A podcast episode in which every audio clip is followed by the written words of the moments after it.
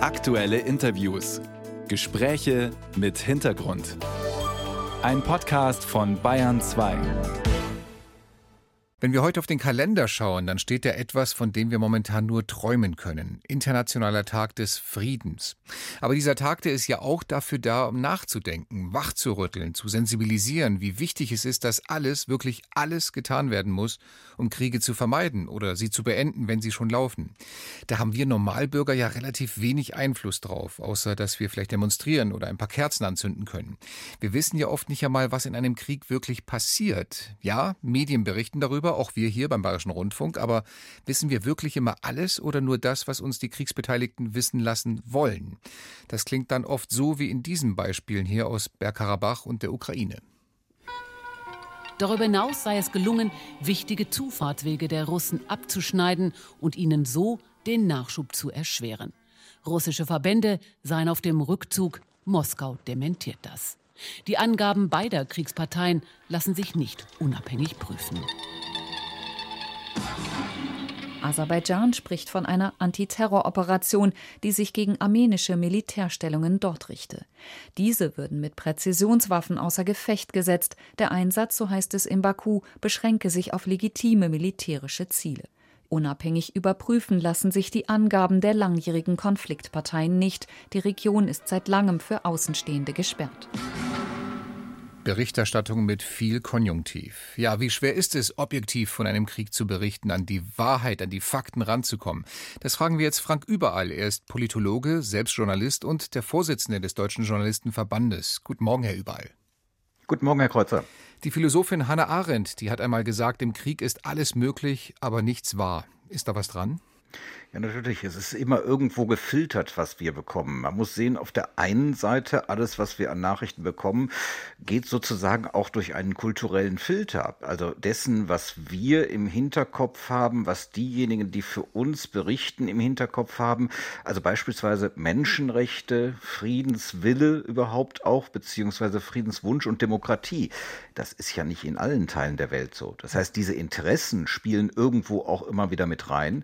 Und auf der anderen Seite ist es natürlich unglaublich schwierig, in so komplexen und auch einfach äußerst gefährlichen Lagen sich tatsächlich ein umfassendes Bild der Wahrheit zu machen, sich der auch nur zu nähern. Hm, also ein sehr, sehr undankbarer Job im Grunde, den ein Journalist hat, in einem Kriegsgebiet von dort aus zu berichten, mal von der Gefahr abgesehen, die Sie gerade angesprochen haben. Aber du weißt ja nie wirklich, was passiert oder ob das nur ein Teil des Ganzen ist. In der Tat, man kann ja auch in einem großen Frontverlauf nicht an allen Ecken gleichzeitig sein und an den gefährlichsten Stellen, da wo es also dann tatsächlich möglicherweise auch entscheidend ist, da ist es dann so unglaublich gefährlich, dass man auch gar nicht direkt hin kann.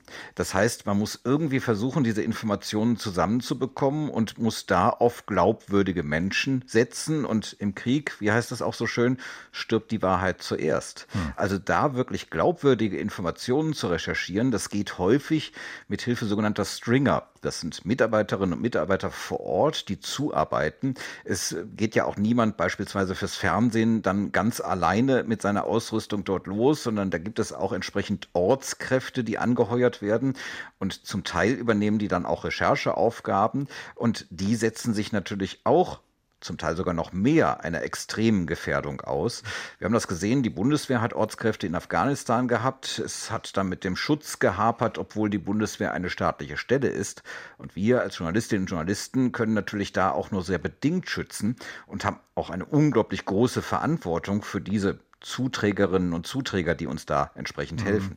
Wir können uns alle noch daran erinnern, ich glaube, das war beim Irakkrieg, als dieser Begriff des Embedded Journalismus, also des hm. eingebetteten Journalismus, wo wirklich Kriegsreporter unterwegs waren, auch mit im Panzer fuhren teilweise, wo dieser Begriff eben die Runde machte. Was hat sich seitdem verändert oder ja, verschlechtert vielleicht auch von den Bedingungen her? Ja, ich glaube, man muss es noch mal ein bisschen erklären. Es geht eben tatsächlich darum, dass man sozusagen vom Militär, also von einer Seite des Militärs begleitet wird, damit man eben entsprechenden Waffenschutz hat, damit man auch von denen begleitet wird, die sich auskennen, ja, die natürlich aber auch ein Interesse haben. Es gibt keine interessenfreie Information und deswegen ist für uns eigentlich goldene Regel, dass wir immer zwei Quellen haben müssen, egal ob in Kriegs- oder in Friedenszeit. Genau, oder viel mit dem genau. Konjunktiv spielen tun wir ja auch in der Berichterstattung zu sagen, äh, also es erreicht uns im Information angeblich soll und er habe und das sind aber Quellen, die sind nicht gesichert. Also ich glaube, das ist auch ganz wichtig, immer wieder auch den Hörern und Hörerinnen zu sagen, das ist eine Information, die wir haben, aber wir können sie nicht hundertprozentig verifizieren. Und in dem Moment, wo ich gar nicht die Chance habe, eine zweite Quelle zu befragen, weil ich embedded, also eingebettet bin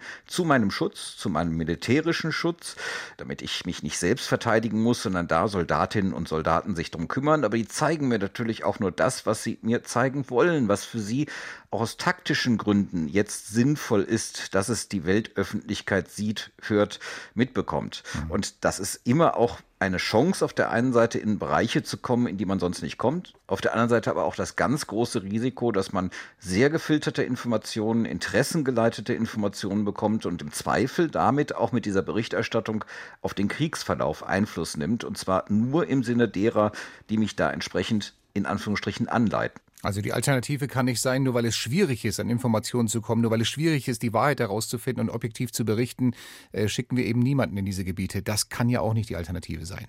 Aber man muss gut vorbereitet sein. Man muss eben auch entsprechende Schulungen gemacht haben. Wie reagiere ich dann auch in Krisensituationen, in Bedrohungssituationen? Ja, und man muss Menschen finden, die tatsächlich auch entsprechend mutig sind, aber nicht übermütig, die mhm. also den Gefahren realistisch abschätzen können und dann professionell agieren und im Zweifel auch mal sagen, okay, jetzt in den Bereich wage ich mich nicht vor. Frank Überall, der Vorsitzende des Deutschen Journalistenverbandes, selber auch Journalist, über die Schwierigkeit, an Informationen zu kommen, die Wahrheit herauszufinden, gerade in Kriegsgebieten, das heute am Internationalen Tag des Friedens. Herr Überall, vielen Dank für Ihre Einlassungen und alles Gute. Ihnen auch, Herr Kreuzer. Danke.